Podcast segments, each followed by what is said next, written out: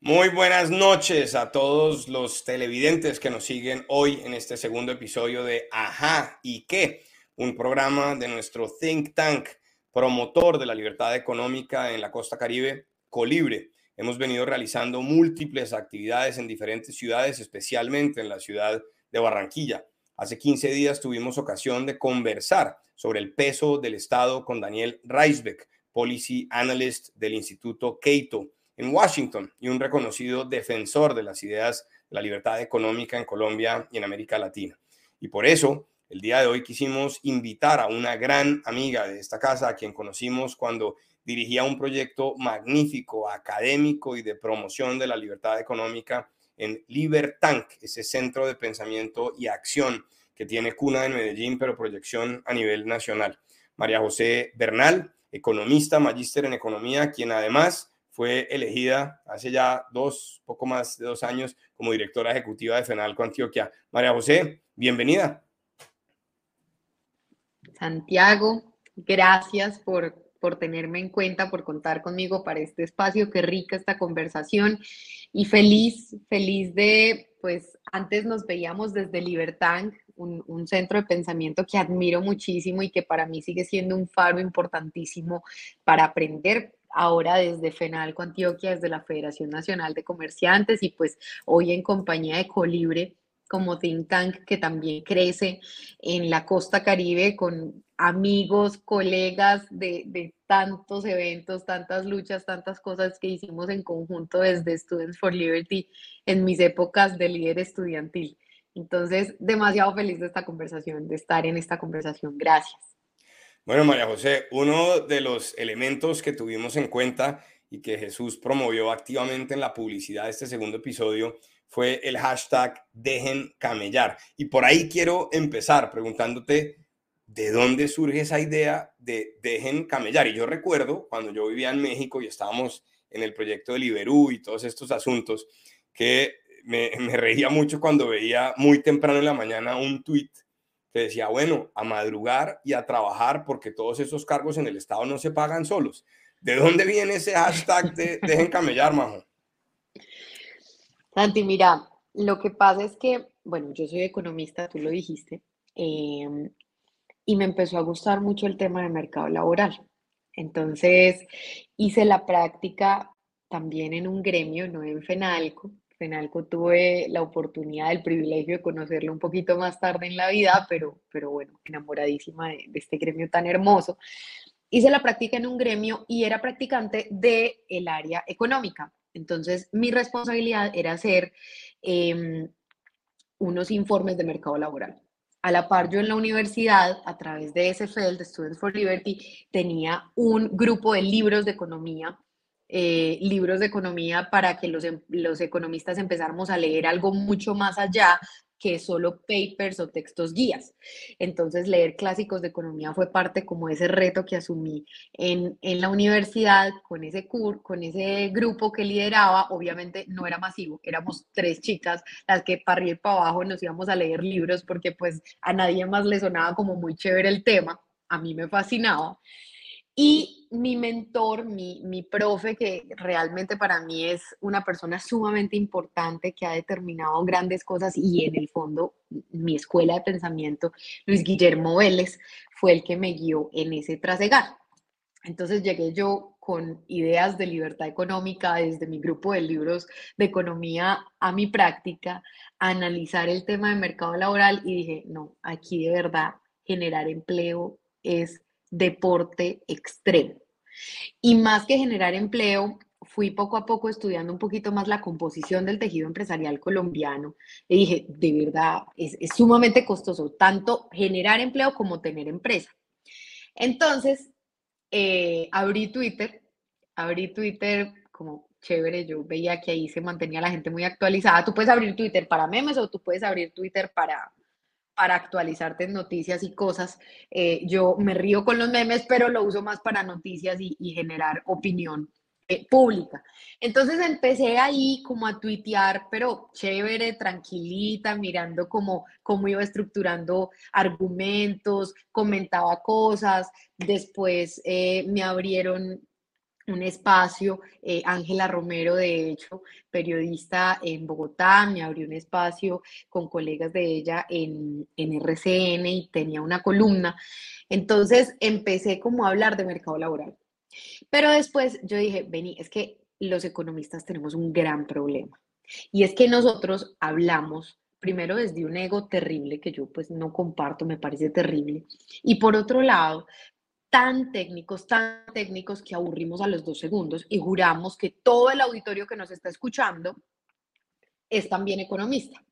Entonces, en vez de decir, porque ya me venía gustando el tema de libre mercado, de libre competencia, de propiedad privada, de libre empresa y de mercado laboral, todo en ese marco, yo decía, en vez de que los economistas, digamos, simplifiquen el marco regulatorio y disminuyan la carga tributaria para las empresas, mejor digamos, dejen camellar. Y así fue que surgió y empecé a tuitear a, los tres gatos de seguidores. Ahora tengo seis gatos de seguidores, no es mayor cosa, pero, pero a esos tres gatos empecé a tuitearles con hashtag dejen camellar. Y entonces fue súper chévere porque en ese FEL empezamos a usar dejen camellar, al menos yo lo empecé a usar. Después Camilo Guzmán, el director ejecutivo de Libertad, me dio la oportunidad, la súper responsabilidad de de trabajar en Libertad como directora de oportunidades que me fascinó. Y ahí también les gustó el Dejen Camellar y yo feliz, o sea, para mí era un sueño hecho realidad que hubiera una camiseta que dijera Dejen Camellar. Y después eh, surgió esta oportunidad bonita que también pues valoro muchísimo y que me encanta lo que hago de ser la directora ejecutiva de FENALCO Antioquia, y yo dije, venga, los gremios tenemos el mismo problema que los economistas. Hablamos súper enredado, nadie nos entiende y queremos hablar los mismos con las mismas. Entonces, venga, hablamos de dejen camellar. Y ya poco a poco se han ido apropiando del dejen camellar por todo lado y a toda hora. Nuestros propios empresarios ya llaman directora, que si ya la dejaron camellar, los mismos periodistas, todo. Y yo me siento demasiado feliz porque eso no es algo mío, eso es simplemente para comunicar un mensaje y el día que encontremos un hashtag más chévere que nos si guste más. Tuyo. La que empezó con el dejen camellar fuiste tú. Pero, pero bienvenido todo el que quiera usarlo y todos los gremios que los quieran usar, porque en el fondo lo que se quiere es un mensaje. Y es que aquí sea fácil que la gente salga adelante. Majo, ese paso, digamos, de la universidad, ¿no?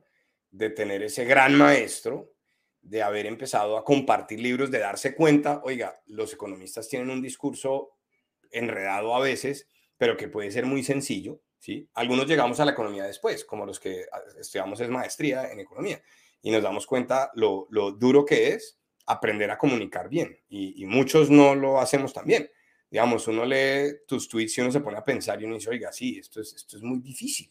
Y, y una de las cosas que hemos hecho en Libertank es seguir promoviendo por mi empresa soy por mi empresa, yo gracias a mi empresa tengo país y hay muchas cosas que se han empezado a hacer eh, y, han irrigado otras partes del país. Digamos, los fundadores de Colibre también estuvieron en un Leader Lab de Libertank y vienen haciendo unos ejercicios fantásticos y vamos a seguir haciendo muchas cosas aquí en el Caribe colombiano. El ICP también se está moviendo mucho en esto de la promoción de libertad económica y ahí viene mi siguiente pregunta, Majo, y es, ¿cómo han recibido en el gremio de los comerciantes y de los empresarios en FENALCO Antioquia, que digamos FENALCO es una estructura federal, por decirlo de alguna manera, y Antioquia es uno de los escenarios más fuertes para FENALCO. ¿Cómo han recibido ese tema de, oiga, desde los gremios vamos a potenciar la libertad económica? Y hubo alguna discusión, no sé en qué terminó, porque la están teniendo en muchas de las seccionales de FENALCO, y es tratemos de no contratar con el Estado para no perder independencia. Porque es que esta idea, María José, de vamos a defender la libre empresa, vamos a defender el libre el mercado, vamos a defender en últimas la libertad económica y tratemos de mantener distancia del Estado para poder ser verdaderamente independientes. Hay juntas directivas a las que no les gusta. ¿Cómo les fue a ustedes? Mira, qué tema. qué tema el que me has preguntado, Santi. Mira, eh, realmente es una decisión muy valiente que se tomó desde la junta directiva. Nosotros entendimos que el foco como gremio, hay varias razones para no contratar con el Estado como gremio. Entre ellas es que nosotros somos un gremio multisectorial. En Antioquia tenemos 38 sectores económicos y nos pegamos, pues, pero así súper agarrados del artículo 4 de los estatutos que dice que defendemos la libre empresa. Entonces, todos los comunicados, toda la gestión gremial que se hace siempre bajo esos principios y nos hemos también ocupado de que nuestros, eh, nuestras personas en el equipo, los empleados de FENALCO, nos entrenemos en libertad económica, porque eso es sumamente importante. Entonces, em, se tomó esa decisión, de hecho, cuando yo eh, asumí como directora ejecutiva, esa decisión recientemente se había em, tomado, eh, se había asumido desde la junta directiva, con el hecho de tener una independencia clara, coherencia en principios. Coherencia en principios es porque si nosotros hablamos de libre empresa, pues eh, entonces queremos menos impuestos, un Estado más pequeño y no participamos del gasto público.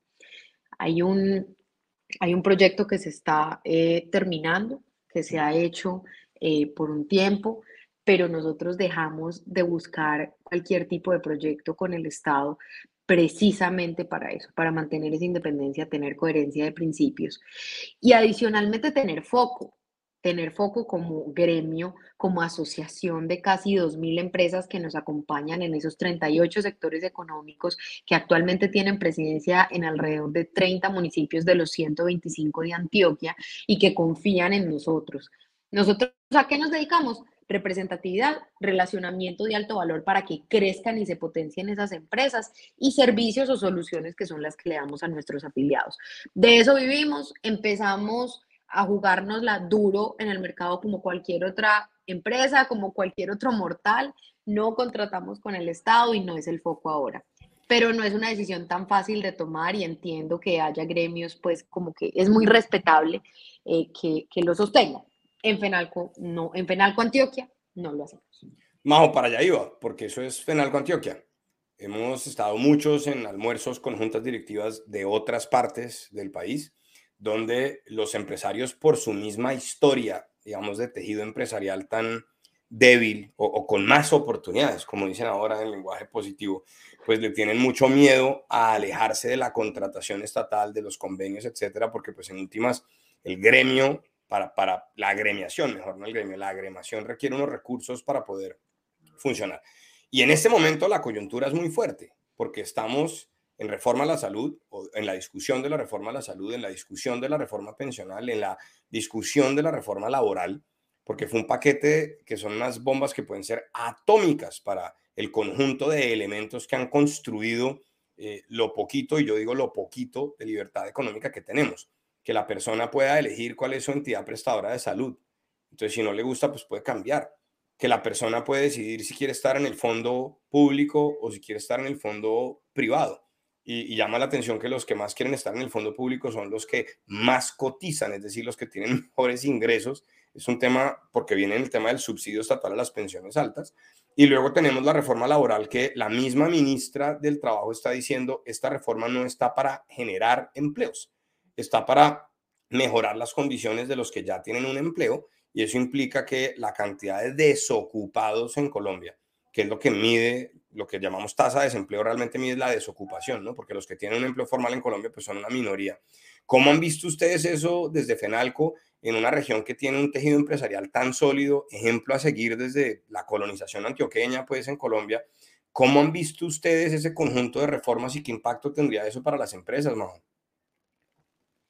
Mira, Santi, realmente para nosotros, y como dice un afiliado de nosotros que se llama Cristian Jalavi, que ha sido muy líder, em, esto ha tenido un foco importantísimo en el gremio. Pero la mamá de las reformas es la reforma laboral, porque no hay nada más anti dejen camellar en este mundo, anti salir adelante que la reforma laboral.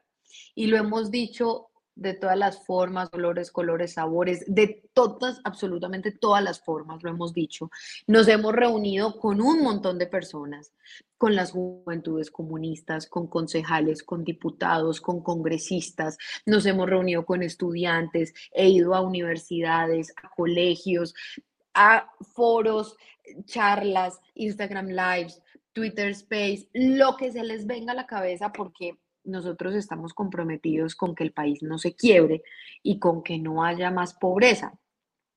Y la pobreza se ataca con empleo desde el sector privado, no desde el sector público.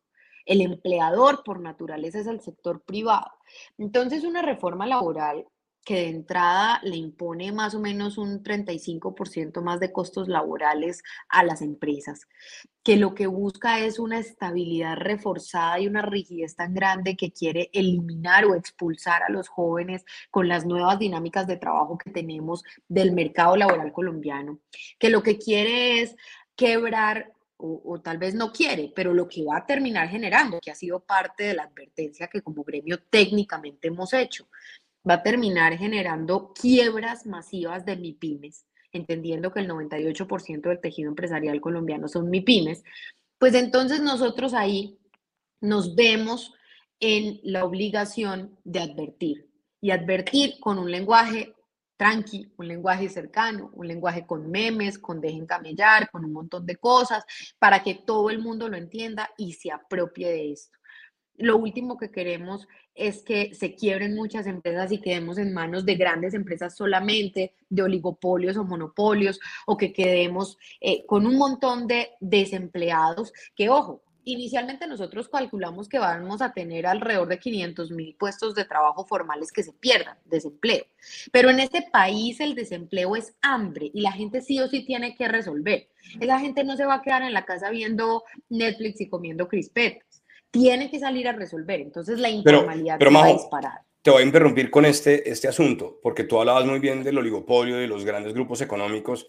Si yo tengo una junta directiva, porque realmente las empresas públicas eh, no son las empresas del Estado, a pesar de que se llamen así. Las empresas públicas son las empresas que son de sus accionistas, es decir, que son del público y que cualquier persona puede comprar acciones y por lo tanto ser propietario de una empresa. Eso sería una empresa pública, de ahí los, los IPOs y todo esto. Eso es un tema que en Colombia no hemos desarrollado mucho porque tenemos una bolsa apenas incipiente, pero lo cierto es que, pues hombre, una empresa pública es una empresa que cualquier persona del público puede, de la que puede ser dueño a través de acciones.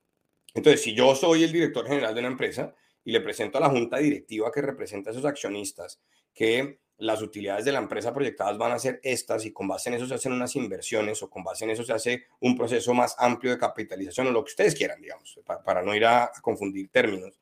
Y resulta que hay una reforma laboral que va a afectar esos resultados proyectados, pues en últimas lo que va a pasar, y tú lo dices muy bien, más desempleo, ¿de acuerdo? Entonces van a mejorar las condiciones de empleo para algunas personas que ya tienen un empleo formal, y va a ser más difícil proceder con un despido y va a ser más difícil una reestructuración y además potencia la creación de sindicatos. Yo no tengo nada en contra de los sindicatos, hay sindicatos muy buenos, como hay otros que se les olvida que la única forma de tener esos beneficios es que la empresa siga creciendo, entonces terminan desacabándola porque hay de todo. Pero hay un agravante ahí y es, ok, se pierden puestos de trabajo, pero ¿cuántos se van a crear? Y luego viene el tema de la reforma a la salud y ahí te quiero preguntar otro, otro asunto, y es, pues en últimas tenemos un sistema donde el Estado está invirtiendo mucho, pero mucho menos que otros estados y tiene estándares de calidad mejores que de otros estados donde se invierte un porcentaje más alto del PIB en el sistema de salud. Majo, si hay más desempleo, hay informalidad, luego no hay cotizantes, y si no se generan más puestos de trabajo, pues habrá no solamente menos cotizantes, sino la probabilidad de que haya más cotizantes en algún momento se va a reducir y eso termina quebrando el sistema de salud que de por sí ya tiene problemas financieros. Entonces tenemos más empleo grave, pero además vamos a tener que girar más recursos para un sistema de salud que ahora se pretende estatal. Y ojo, si se llega a aprobar la reforma pensional, Majo, pues vamos a tener que girar todavía más de los 52 billones de pesos que salen del presupuesto general de la nación para financiar el sistema de pensiones. Ustedes en FENALCO, en esa federación, ¿cómo han visto lo que podría pasar en el futuro? Porque yo aquí haciendo números a mano alzada, como dicen por ahí, abuelo de pájaro, estoy hablando casi, casi de 80 billones al año, es decir, 30 billones más de los que hoy se están gastando tanto en el sistema pensional como en sistema de salud, como en subsidios al desempleo y una cantidad de cosas. ¿Cómo lo han visto ustedes? No, claro, totalmente eh, preocupados. Es que si tú destruyes los incentivos para que el empleo formal crezca, para que el sector formal crezca, porque se vuelve totalmente difícil, aún más imposible de lo que es en este momento, contratar gente, echar gente, que eso es muy importante aclararlo. Un difícil despido hace muy inviable una nueva contratación y eso, la estabilidad laboral reforzada está en cada uno de los pasos eh, que, que se han descrito en esta reforma laboral. Entonces, si tú destruyes el, el, empleo formal o el sector formal en general, de ahí no puedes construir mayor cosa. Porque es que sí, ojo, yo, hay que entender cómo funciona la informalidad colombiana. La informalidad colombiana, sí, yo siempre lo digo así, pillos hay dos o tres. Y hay dos o tres aquí, y hay dos o tres en Suiza, y hay dos o tres en todo lado. Sí, gente que por más fácil que llegue a volverse ser formal, va a optar por lo ilegal, por, por pasar las cosas bajo la mesa, por, por extorsionar no sé quién, por, por pagar coima. Perfecto, sí, eso siempre va a pasar y ese es un, un tipo pues como de, de, delito que se debe perseguir. Pero entendamos realmente cómo funciona la informalidad colombiana, por Dios. La informalidad colombiana es un tipo que en vez de quedarse desempleado viendo morir a la familia de hambre en la casa, coge una carreta de aguacates y sale a resolver. Eso es lo que nosotros los economistas llamamos informalidad de subsistencia. Informalidad para pasar el día, para ganar en el día lo que como en la noche. Entonces, eso es lo que va a pasar porque entendamos también, yo quiero dar unos datos acá de lo precario y pequeñito y frágil que es nuestro, nuestro tejido empresarial colombiano. En Colombia hay alrededor de 1.600.000 empresas. De esas empresas, 700.000 pueden generar un empleo formal, uno. Alrededor de 361.000 y pico pueden generar dos empleos formales y solo 4.000 empresas en todo el país, en los 32 departamentos, en los mil y pico de municipios. Solo 4.000 empresas generan 3.7 millones de empleos formales en el país.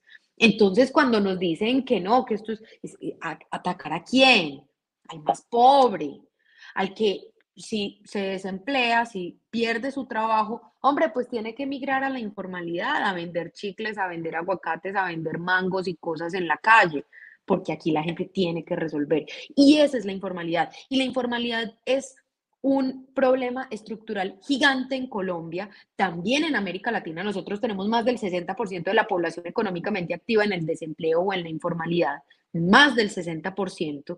Dos de cada tres colombianos no están incluidos en esta reforma laboral porque no promueven que la informalidad se formalice, sino todo lo contrario. Y el problema estructural a largo plazo es que es una trampa de pobreza, la informalidad no nos deja crecer. Entonces, ¿por qué? Porque es un, caldo de cultivo perfecto para la pobreza, para perpetuar los ciclos de pobreza, para las bandas criminales, para el gota a gota, para no poder crecer en experiencia profesional, en saltar de una empresa a otra para adquirir mejores habilidades. Entonces es un problema que puede que al principio se vea solo económico, pero es que la economía es una ciencia social, esto es un problema social tremendo que se va a derivar de esta reforma laboral que esperamos de todo corazón desde el gremio que no pase como está planteada. Ajo, y no solamente es que esperamos que no pase como está planteada, sino que todo parecería indicar, y es otra pregunta, que no se han tenido en cuenta todos estos datos que diferentes gremios, no solamente FENALCO, sino la ANDI, bueno, en general el Consejo Gremial Nacional está diciendo, tengan mucho, mucho cuidado porque esos datos que nos comparte son durísimos. De 1.600.000 empresas hay más de un millón que generan entre uno y dos puestos de trabajo. Y eso pues va a generar un problema. Y obviamente en la medida en que yo tenga que reducir mi personal voy a ser menos productivo y en la medida en que haya menos mi pymes habrá pues la posibilidad real de que se consolide un oligopolio. Y cuando hay monopolio u oligopolio, pues no puede haber libertad económica. Tengo una pregunta que es difícil, Majo, pero ¿qué tan oligopolizada está la economía colombiana? Nunca me habían hecho esa pregunta. Mira, para una persona como yo, o para un gremio como FENALCO, FENALCO Antioquia puntualmente, que es la seccional eh, que acompaño, siempre faltarán más empresas, porque nosotros, nosotros tenemos un mercado muy chiquitico. Aquí se quejan porque no, porque hay, no sé, voy a decir cualquier cosa porque no soy experta en el tema, pero que hay 10 competidores de arroz, por Dios bendito. que haya 700 y que la gente más pobre pueda comprar más barato. El mercado colombiano es chiquitico, es, nos gusta cerrarlo, a mí no, pero a muchos, y lastimosamente a muchos países les gusta cerrarlo, les gusta poner aranceles. Entonces yo creo que sí, no tengo el dato porque pues nunca me había sentado a mirar cuál sería el indicador para, para entender qué tan oligopólico eh, es em, el mercado colombiano, pero yo sí sueño con que haya muchísimas más empresas que puedan eh, competir en el mercado y compiten es por precio y calidad. Al final, ¿quién gana? La persona más pobre la que puede, indiscutible de dónde venga el arroz, el tomate, la ropa que se pone, el, transporte en el que se monta, pueda tener mejores opciones. Y aquí voy a hablar eh, con, no de una marca, porque soy muy insistente también. Nosotros no defendemos empresas como tal, no defendemos el nombre de una empresa, nosotros defendemos el mercado y defender el mercado es tener la posibilidad de que las empresas crezcan, nazcan, pero también que se quiebren. Y nada, no ha habido subsidio de alimento, bono, programa, lo que sea, más efectivo que los hard discount. Porque eso, volvió, eh, eso sí es... Claro, la gente puede acceder a productos que antes no podía comprar. Total, total. Las aerolíneas de bajo costo. Antes la gente, mucha gente, muchos segmentos del mercado solo podían contemplar irse en bus. Ya una aerolínea de bajo costo compite con un bus. Y el salmón, el vino, la Nutella, todo esto que se ha verdaderamente democratizado gracias a la competencia grande, que mejora a los que menos recursos tienen. Entonces yo creo que sí. hay, hay una pregunta y no sé si algunos de tus asociados en FENALCO eh, te han hecho, y es, hay una gran protesta también de tiendas tradicionales de barrios, en, en otras partes del país también, aquí en Valledupar lo hemos sentido, y es la persona que dice, yo tengo esta tienda hace no sé cuánto tiempo, he sacado a mis hijos adelante y ahora llegó el de uno y ahora viene Ísimo que es del, grupo de los Char, y llegó Ara, y en su momento estuvo justo y bueno, y entonces ya esto no es igual negocio que antes, y en, su momento estuvo Carrefour Express y también generó lo mismo. Eh, ¿qué, dicen esos asociados? Y, y la pregunta es esta, ¿por qué tanto miedo a la competencia? ¿Por qué? ¿Por qué tanto miedo a la competencia? Tú sabes que yo aquí en Valledupar estoy liderando la transformación de un colegio y, y, qué bueno que salgan nuevos colegios. Me encanta pero la gente lo llama a uno con angustia. Oiga, rector, sí supo que va a abrir un nuevo colegio en yo no sé dónde. Y yo digo, buenísimo, me toca ser mejor, me toca mejorar lo que estamos haciendo, me toca buscar mejores profesores, me toca ser mejor yo, me toca lo que sea. Pero ¿por qué ese miedo a la competencia, Majo? ¿Qué nos pasa? La competencia incomoda, la competencia incomoda y no es fácil, claramente. Obviamente sería mil veces más chévere no tener competencia y podernos simplemente relajar un poquito, seguir trabajando bastante, pero sin ese incentivo a ser cada vez muchísimo mejores. Entonces, uno, ¿por qué sabe qué es bueno o qué es malo? Porque tiene puntos de comparación. Si uno no tuviera puntos de comparación, sería muy difícil tener al menos un estandarcito de si es bueno o si es malo, ¿cierto? No entremos ya como en temas tan filosóficos. Pero creo que Em, hemos tenido miedo a la competencia. Los paisas, sobre todo, lamentablemente, en muchas cosas somos muy liberales porque somos muy pro empresa, pero en liberales de libertad económica, no del Partido Liberal, hago claridad en eso. Pero en otras cosas somos, de pronto estas montañas nos han cerrado tanto y nos han hecho eh, como, sí, mirarnos los unos con los otros y mirarnos al ombligo todo el tiempo que tenemos un reto en internacionalización gigante, alrededor del 3% del tejido empresarial antioqueño tiene algún tipo de proceso de internacionalización. Eso para el segundo departamento más importante de, Colombia en complejidad económica, eso no es nada.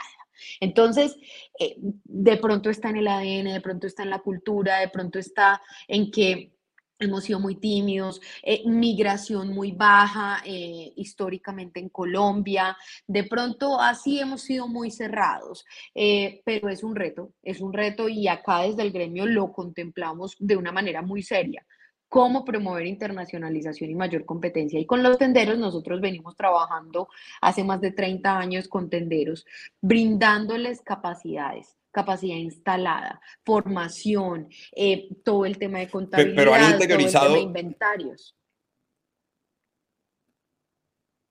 Majo, Cuéntame. ¿han interiorizado ese discurso o hay todavía mucha resistencia?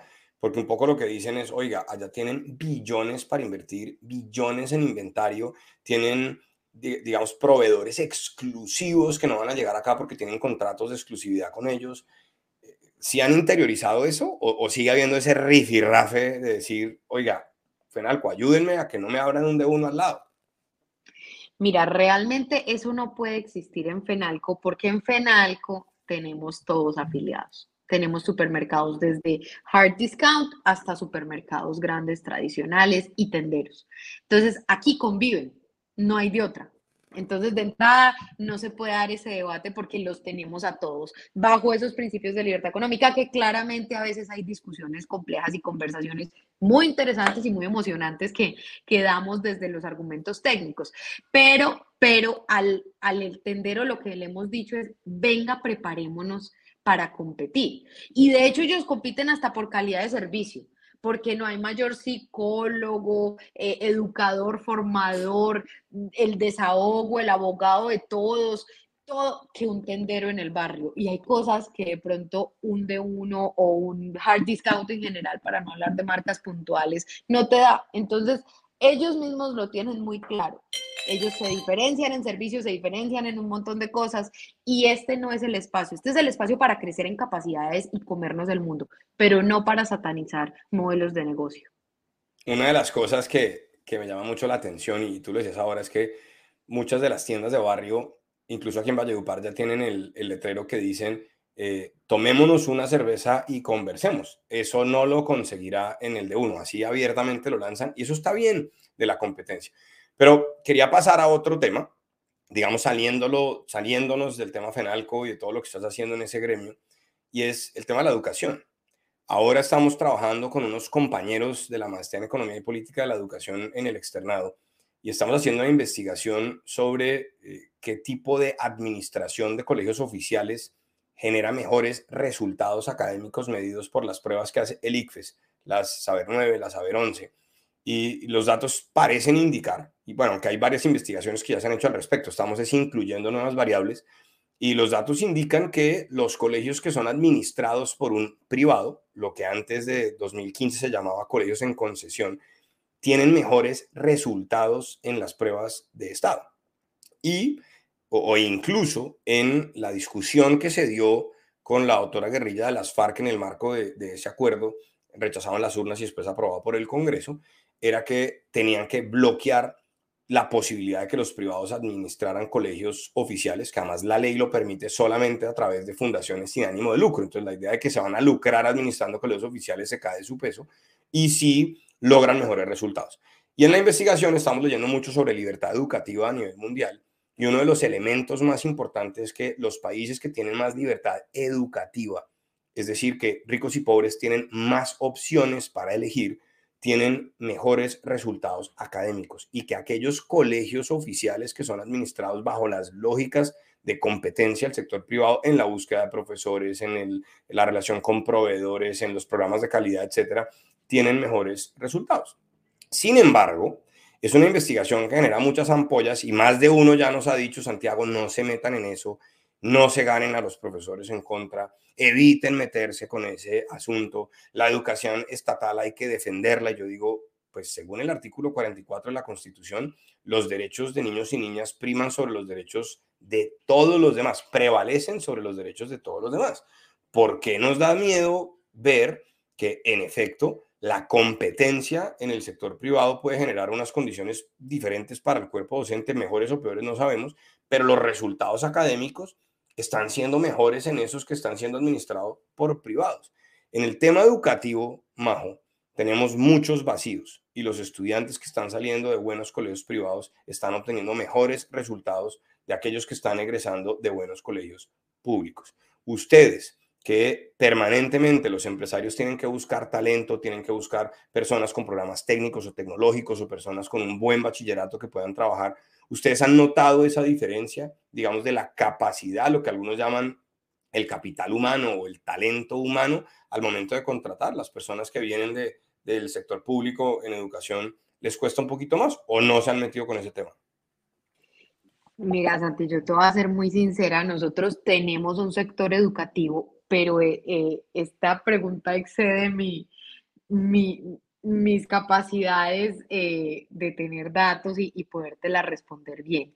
Yo pues no quisiera como hacer esa discriminación propiamente porque sé que también hay una diferencia entre educación superior pública, educación superior privada y educación básica pública y privada. O sea, ahí sobre todo sí hay un cambio muy marcado, muy, muy marcado eh, en calidad y demás. Entonces, pero yo quisiera no, no entrar en ese terreno. Está perfecto, sé que es difícil. Sabes, sabes que, que soy súper pro libertad educativa. Yo creo que, eh, y parte de lo que hablábamos justamente a final de año en la Asamblea Departamental frente a los diputados, era esto, venga, nosotros tenemos que empezar a migrar en cómo quiero educar a mis hijos, cómo los padres pueden tener mayor libertad para educar a sus hijos y no por tener bajos recursos, por ser pobres, estar condenados a un tipo de educación y ya y, a que muchos colegios públicos tienen mala calidad, porque eso lo sabemos y lo hemos dicho. Aquí hay que mejorar en calidad,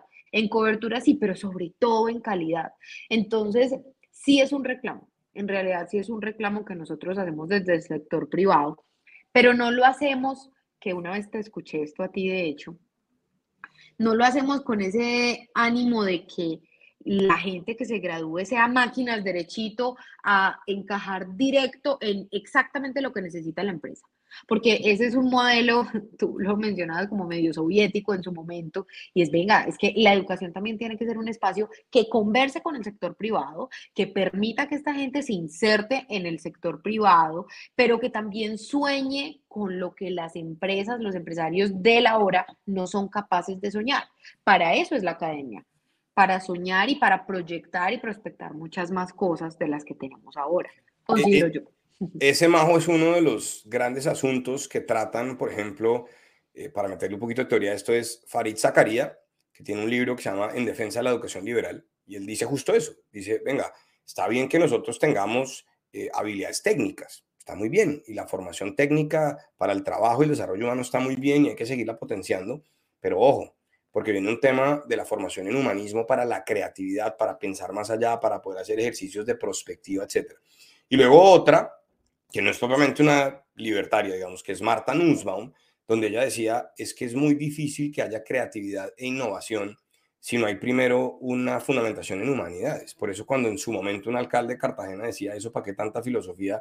Yo me angustiaba y por eso criticaba el modelo soviético. Decía, no, venga, aquí necesitamos que la gente aprenda a pensar para que desde su labor técnica también pueda proyectar grandes innovaciones y le pueda decir a sus jefes y a sus accionistas, si esto lo hacemos de esta manera, pues vamos a hacerlo más.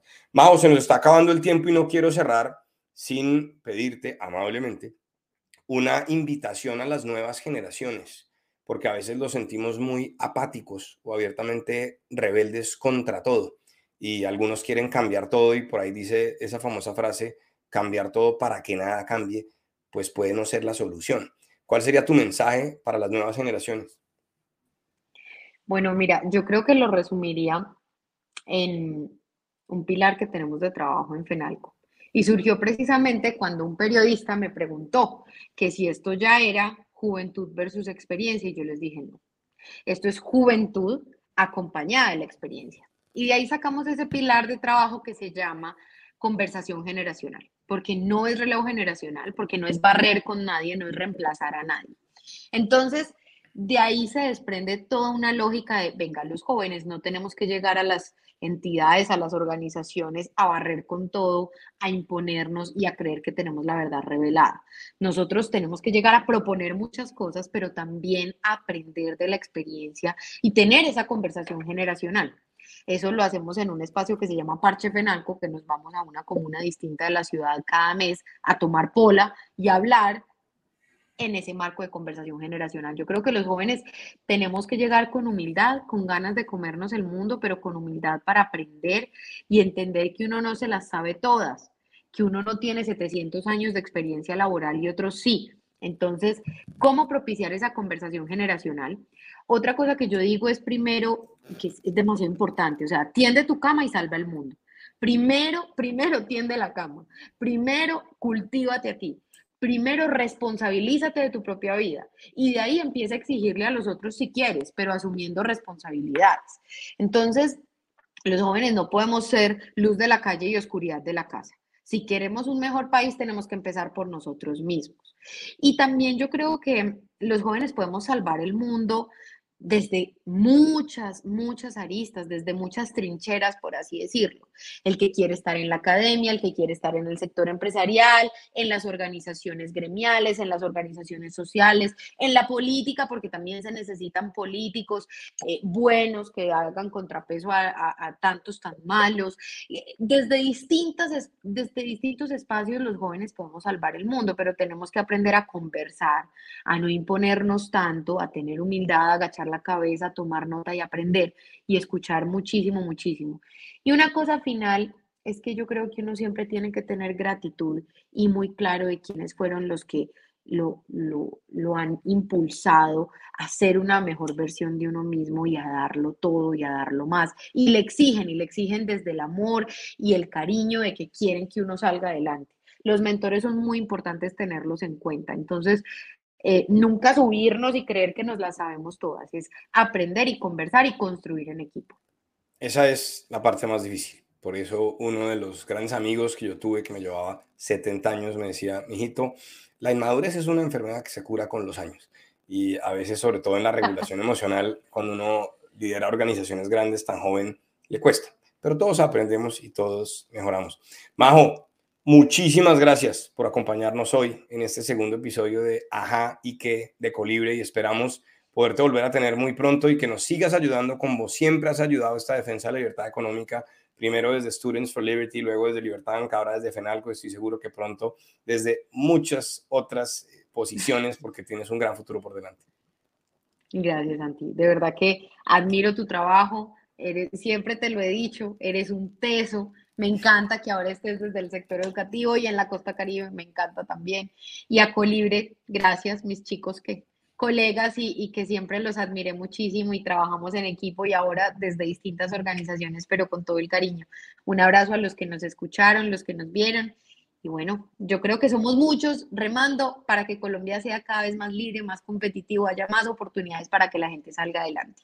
Muchas gracias y feliz noche para todos.